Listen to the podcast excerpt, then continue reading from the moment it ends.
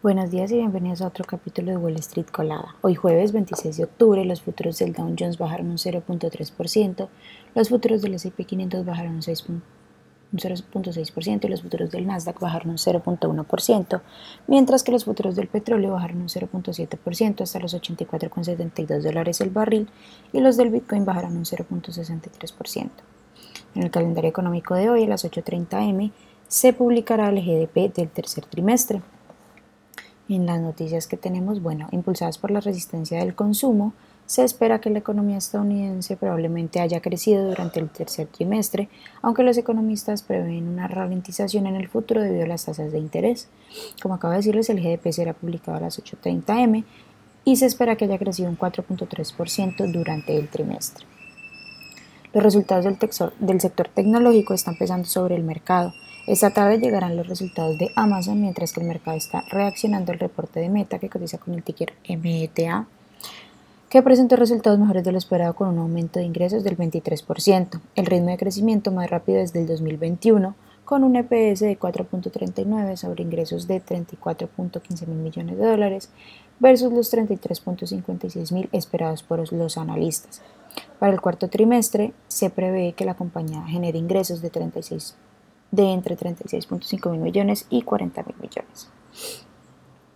En otras noticias, bueno, parece que la huelga automovilística está llegando a su fin, ya que Ford, que cotiza con el ticker F, y el sindicato de United Auto Workers hayan alcanzado un acuerdo provisional para el fin del paro que ya cumple seis semanas.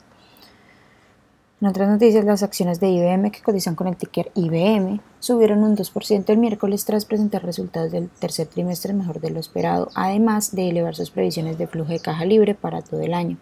La compañía reportó un EPS de 2.20 sobre ingresos de 14.75 mil millones de dólares.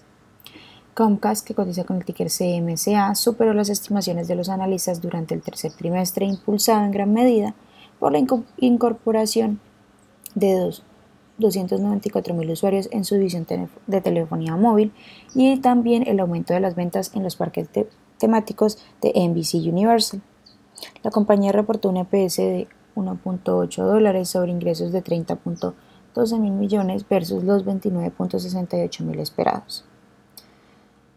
Southwest Airlines, que cotiza con el ticker LUV, anunció que planea ralentizar el crecimiento de sus capacidades el próximo año debido a la moderación en la demanda de viajes la compañía reportó un EPS de 0.38 sobre ingresos de 6.53 mil millones versus los 6.57 mil esperados.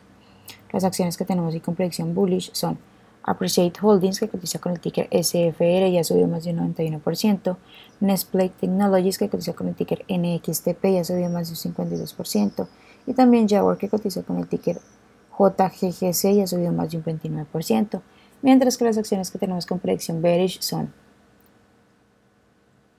AM Cannabis que cotiza con el ticker SFR y ha bajado más de un 34%, Alintech que cotiza con el ticker NXTP y ha bajado más de un 23%, y Thera Technologies que ha bajado un 22%.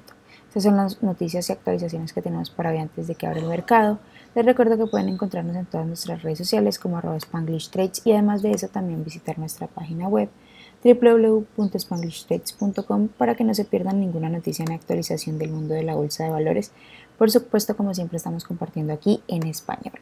Muchas gracias por acompañarnos y por escucharnos. Los esperamos de nuevo mañana en otro capítulo de Wall Street Colada. Que tengan un feliz día.